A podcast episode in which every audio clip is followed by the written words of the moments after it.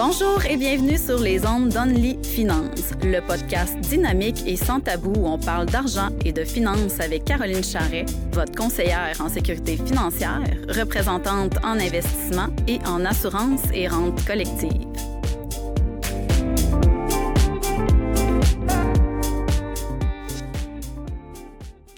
Bonjour à tous, bienvenue au mini-podcast d'Only Finance, un balado qui parle de finances, bien évidemment, présenté par le cabinet de services financiers Caroline Charret. Lors euh, de notre dernier épisode, en fait, qui concernait le RRI, en décembre dernier, on a mentionné qu'on reviendrait sur une petite capsule euh, concernant les fonds distincts, fait que les produits, justement, euh, qu'on utilise à l'intérieur du RRI pour faire le, le, placement en soi. Donc, euh, c'est sûr qu'on utilise ceux de Beneva dans ce, dans ce milieu-là parce que c'est avec eux qu'on travaille justement pour l'implantation du régime.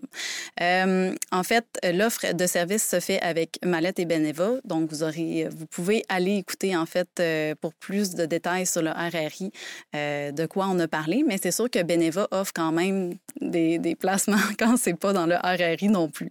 je tiens encore à remercier Beneva Assurance et Services financiers qui est notre commanditaire pour ce mini segment. Euh, aujourd'hui, je suis encore en présence d'Alexandre qui est resté avec nous, là, justement, qu'on a présenté lors du dernier podcast. Euh, en fait, c'est le spécialiste que j'appelle lorsqu'on fait des placements avec Beneva puis qu'on travaille les dossiers ensemble. Je trouvais ça important de présenter les avantages de la compagnie puis de démystifier, en fait, les produits qu'on offre parmi tous les produits euh, au sein du cabinet.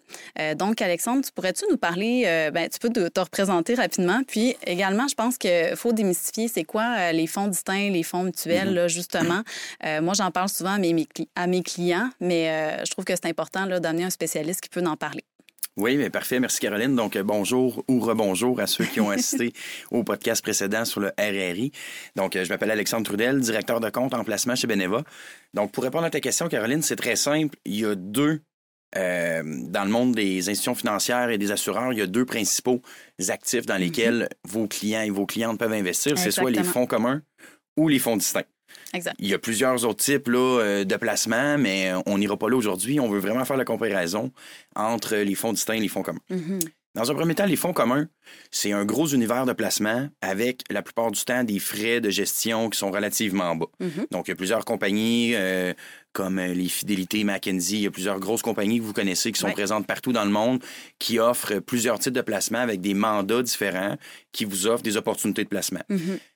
À part d'avoir des frais de gestion réduits et un univers global qui est vraiment très grand, mais ben, il n'y a pas vraiment de caractéristiques propres au fonds commun au niveau fiscal, de, ben, au niveau des garanties. Euh, parce qu'au niveau fiscal, il n'y a pas de garantie. Il n'y a pas de garantie. c'est selon le marché. On n'a pas de bénéficiaires non plus. Donc, en disant ça, c'est là où je fais le comparatif. C'est que le fonds distinct, les gens ont souvent tendance de penser que les frais de gestion sont beaucoup plus élevés. Dans un premier temps, c'est quand même vrai, il y a des frais de gestion mm-hmm. et des frais de garantie. Donc, mais il y a des frais de gestion aussi sur le fonds commun, mais les frais de garantie vont faire en sorte que les frais de gestion global, qu'on appelle mm-hmm. le ratio de frais de gestion, va augmenter légèrement, mais il y a un coût rattaché à, euh, à des avenants, si on veut, qui viennent avec le placement. Donc, soit un, la garantie. On a souvent, on offre une garantie à l'échéance, mm-hmm. qui est une période X suivant l'âge à laquelle on adhère notre premier dollar euh, chez l'assureur. Mhm. Et il y a un bénéficiaire qui va être nommé, qui est là, qui est vraiment, selon moi, un avantage concurrentiel. Parce qu'on le sait, de nommer un bénéficiaire, ça fait en sorte qu'au décès, le chèque va passer directement et rapidement entre les mains du bénéficiaire. Donc, euh, on peut utiliser pour plusieurs techniques, dont ma préférée, c'est la réserve successorale.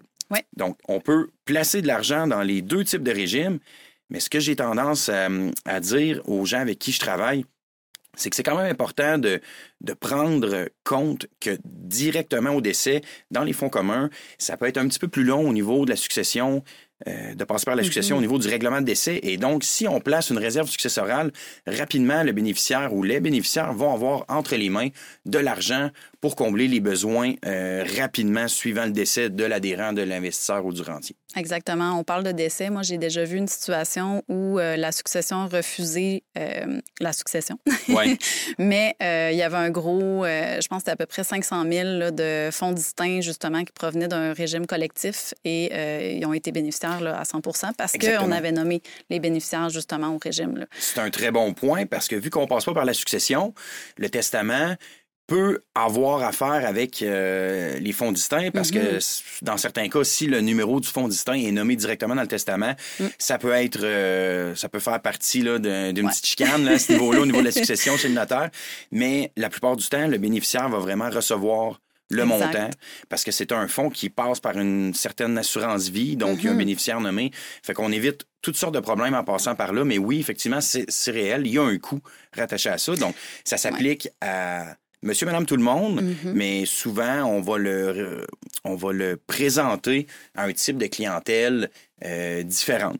Ouais. Mais il n'y a rien qui empêche un jeune ou une personne plus âgée de détenir des actifs dans les deux types de régimes, Mhm. puisqu'ils peuvent vraiment bien se, se complémenter. Exact. Des fois, ça peut être aussi un propriétaire d'entreprise qui prend beaucoup de risques euh, dans sa compagnie, mais Mhm. il veut qu'au niveau personnel, ça, ça m'arrive quand même souvent euh, que justement ces régimes euh, enregistrés soient insaisissables puis à l'abri des créanciers, parce que ça aussi, c'est un autre avantage qu'on a. Tout à fait. Puis c'est là où, ce que, au niveau de la compagnie, euh, la société de gestion, si on fait des placements, ben, au niveau personnel, en plaçant dans des fonds distincts, on vient chercher l'insaisissabilité Mhm. des placements. Donc, ça apporte vraiment une sécurité de s'assurer que si on déclare faillite au niveau de la personne morale, ben, que la personne physique, même s'il n'est pas impliquée directement, ben, elle ait recours à des actifs qui ne seront pas, euh, qui seront pas repris d'une certaine façon, que ce soit d'une faillite personnelle Mm. ou d'un problème financier là, quelconque. Exact. C'est sûr qu'il faut faire attention parce qu'en fiscalité, il faut toujours ça ait du bon sens.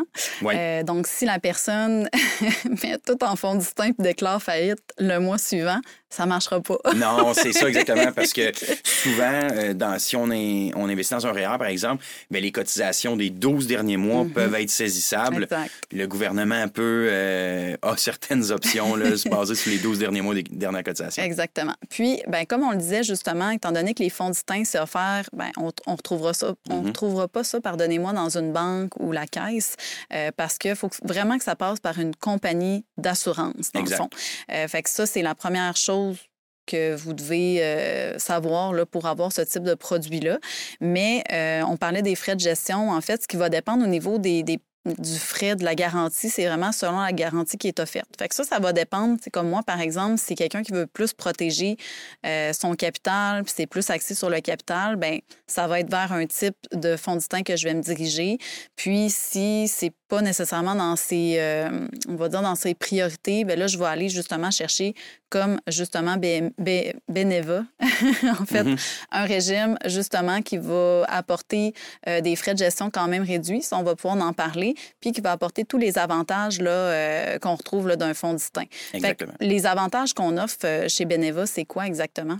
Ben, on en a deux. On a deux plateformes distinctes. On a la première qui sont les fonds distincts purs qui offrent des garanties à échéance, des garanties au décès avec des réinitialisations Mhm. qui sont faites euh, de façon automatique aux trois ans pour ajuster la garantie au décès à la hausse lorsque la valeur marchande de ces actifs qu'on investit dans les marchés boursiers, dans les fonds qu'on offre, augmente dans le temps. Fait que ça, c'était plus qu'est-ce que je parlais au départ, justement. là. Ça, c'est important. Puis ça Ouais. a vraiment des. On revalorise le capital au niveau de, de la perte de croissance euh, de l'investisseur au niveau de sa vie durant OK. pour permettre d'augmenter la valeur du capital euh, s'il advient un décès pendant que l'argent est Mhm. investi. Donc ça, ça protège vraiment la succession. C'est vraiment un produit qu'on va utiliser dans une certaine planification successorale. D'un autre côté, on a une deuxième plateforme qui, qui- on les appelle les comptes d'investissement. Puis ces comptes d'investissement-là, c'est vraiment, euh, moi je les trouve magiques. J'adore ce produit-là personnellement. Ils ont le même ratio de frais de gestion que leur fonds mutuel de référence. Donc, euh, précédemment, je disais que le- la, la principale qualité d'un fonds commun, c'était vraiment son ratio de frais de gestion qui était relativement bas Mhm. comparé à plusieurs autres produits. Là, on vient chercher relativement le même ratio de frais de gestion. Il faut faire attention quand je dis ça parce qu'il y, a- il y a certains types de rémunération au niveau du conseiller de la conseillère, mais ça, vous, euh, Caroline, tu vas pouvoir expliquer euh, et donner l'heure juste à tes clients qui vont te poser la question. Tout à fait. Mais avec le même frais, approximativement, Mhm. dans certains cas, c'est carrément le même frais. Dans Oui, d'autres cas, il y a à fait. certaines différences. Je veux juste être, euh, être précis là-dessus. On a un bénéficiaire qui est nommé, contrairement à ce qu'on n'a pas dans les fonds communs, Mhm. et on a une garantie de 100% au décès. Donc là, on vient vraiment chercher un fonds hybride qui va chercher autant les avantages du fonds commun que les avantages du fonds distinct pour relativement le même prix. Donc moi, je trouve ça extraordinaire d'avoir euh, en main ce produit-là qui est distribué euh, sur la plateforme des fonds Beneva. Effectivement. Euh, aussi, euh, en fait, là, les grandes forces autres que les frais de gestion de Beneva, euh, je pense que c'est aussi, euh, en fait, tu l'as dit, là, on a un frais de Mm-hmm. gestion qui est moindre. Personnellement, moi, je l'ai, euh, ben, j'utilise Capentel. là. Pour ceux qui ne savent pas, Capentel, c'est une espèce de, de logiciel pour analyser là, les fonds à travers un portefeuille, les rendements, puis plein de, d'autres facteurs là, qui, qui est super intéressant à analyser. Puis souvent, je les analyse dans mes portefeuilles de fonds mutuels, puisque je fais aussi des fonds. Ben, aussi, les fonds mutuels et les fonds communs, c'est la même chose. Euh, J'en ai aussi. Donc, souvent, je compare justement avec euh, les fonds que vous avez, puis c'est vraiment sensiblement Mhm. pareil là, de ce côté-là. Euh, sinon, autre, euh, au niveau des rendements puis des gestionnaires de portefeuille, parce que des fois, on aurait peut-être l'impression de dire, ah, ben je vais avoir plus de variété au niveau, euh, au niveau des fonds euh, communs, parce que, par exemple, dans un portefeuille autogéré, on peut retrouver tous ceux que tu as mentionnés, là, tous les gestionnaires qu'on voudrait avoir dans le même portefeuille. Euh, là, c'est sûr que quand on rentre dans le fonds distinct, on est plus limité à la Mhm. liste des ententes, justement, qu'on a avec la compagnie. Euh, je pense que vous avez quand même trouvé des bons gestionnaires puis euh, des fonds euh, qui performent super bien là, sur le marché. là. Exactement. Ben, des fois, trop, c'est comme passé. Puis ça, c'est selon. Chacun pourra, pourra combler son besoin avec une plus petite plateforme ou une plus grosse plateforme parce que l'important, c'est d'avoir une portion de revenus fixes, Mhm. des actions canadiennes, des actions américaines, des actions mondiales et internationales, des fonds qui sont plus spécialisés au niveau de l'infrastructure, de l'immobilier et des marchés émergents, et des portefeuilles clés en main. Donc, sur notre plateforme, on a tout ça.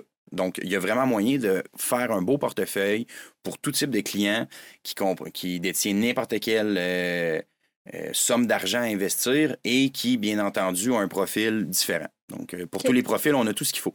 Au niveau des rendements, c'est sûr qu'on on n'élaborera pas des rendements On au peut pas promettre de rendement. On ne peut pas promettre de rendement. On a six grandes familles de fonds. Donc, Ouais. on fait affaire avec AGF, Mhm, euh, Gestion de placement TD, euh, Fiera Capital, CI, les fonds dynamiques et euh, AGF. Donc, c'est vraiment pour les gens qui s'y connaissent en finance, ben, c'est tous des noms qui sont connus sur le marché. Ce sont des grands gestionnaires de portefeuille avec des fonds vedettes et on en a quelques-uns sur notre plateforme qui ont gagné des, des prix récemment là, au niveau euh, en Amérique du Nord, au niveau des rendements globaux sur plusieurs années. Donc, on a vraiment une belle plateforme. Puis la façon qu'on procède chez Beneva, il y a plusieurs institutions qui ont des fonds maison. Mhm. Nous, de notre façon, on a, à la base, on s'est dit, on ne gérera pas l'argent à l'interne. On veut vraiment être neutre dans notre offre. Donc, on a vraiment une équipe spécialisée. Ce sont des CFA, des analystes euh, de fonds, des analystes financiers qui vont étudier les fonds Mhm. offerts sur le marché. Puis on part avec 5 à 15 gestionnaires à un moment donné qu'on va évaluer encore, on va aller pousser plus loin pour en arriver à 2 à 4 pour la dernière période d'analyse pour choisir seulement qu'un fonds.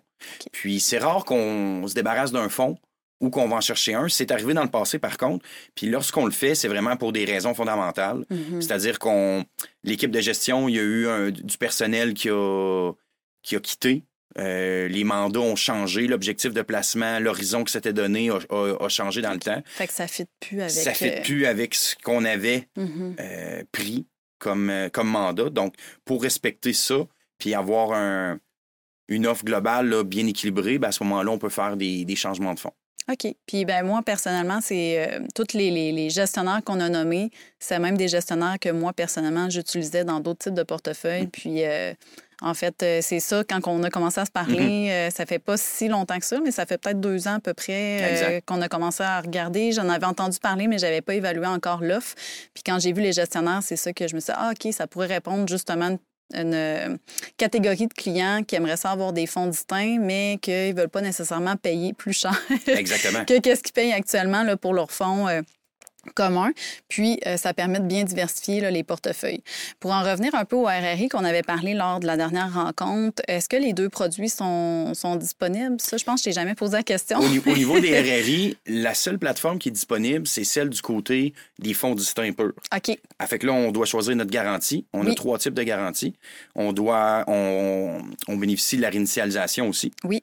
Puis, euh, ben encore là, on a vraiment une cinquantaine d'offres de fonds. Donc, on a tous les types de fonds. Puis, ce qui est intéressant, ben, euh, c'est qu'on peut vraiment faire un beau portefeuille, puisque, comme, on le disait dans l'autre podcast, c'est 7,5% le rendement qu'on Ah doit, qu'on doit atteindre. Donc, euh, si on veut faire plus, il y a moyen de faire plus. Si on veut faire moins, il y a moyen de faire moins. Dépendamment de, de, notre vision des choses, de notre profil d'investisseur et tout. Exactement. Euh, fait que c'est super. Fait que c'est vraiment ça que je voulais qu'on regarde là, ensemble pour venir euh, vraiment mettre un, la lumière là, sur Mhm. euh, les fonds, le monde des fonds distincts, un des mondes, en fait, là, parce qu'il en existe beaucoup. Puis, toujours important là, de faire évaluer justement là, votre profil d'investisseur, de s'assurer que, en fait, là, souvent, c'est vraiment de s'assurer que vous avez- ça répond à vos objectifs là, au niveau de votre portefeuille. S'assurer de diversifier aussi là, au niveau des produits financiers. Euh, fait que moi, je très à l'aise là, de, de proposer euh, votre offre de service là, euh, dans mes portefeuilles clients Mhm. aussi. Donc, euh, je tiens vraiment à te remercier, en fait, d'avoir aussi assisté au mini-podcast. Est-ce que tu avais d'autres choses à rajouter avant de terminer sur les fonds Pour- distincts? Pour terminer, ce que je dirais, c'est que l'important, c'est le rendement net. C'est ce qui, Ouais. ce qui reste dans nos poches. Exactement, ça ce c'est qu'on vrai. paye, il faut juste s'assurer que si on paye un certain frais, que l'avantage nous convienne Exact. et qu'on dort sous nos deux oreilles euh, et que le rendement net nous suffit. Puis euh, il y a toujours moyen de trouver euh, des beaux portefeuilles. Exactement. Fait que merci encore pour ta présence. Merci à Beneva là, pour Mhm. encore une fois la commandite. Puis contactez-moi si jamais vous avez des questions là, par rapport à tout type de portefeuille, mais encore plus sur ce qui a été abordé aujourd'hui. Ah, ben, merci beaucoup. Merci d'avoir été des nôtres pour cet épisode. Nous vous encourageons à partager votre avis et vos commentaires ou à prendre rendez-vous avec Caroline pour bénéficier de conseils financiers personnalisés. Pour découvrir notre contenu exclusif, suivez-nous sur Facebook, Instagram et LinkedIn au A commercial Service financier Caroline Charret. À bientôt!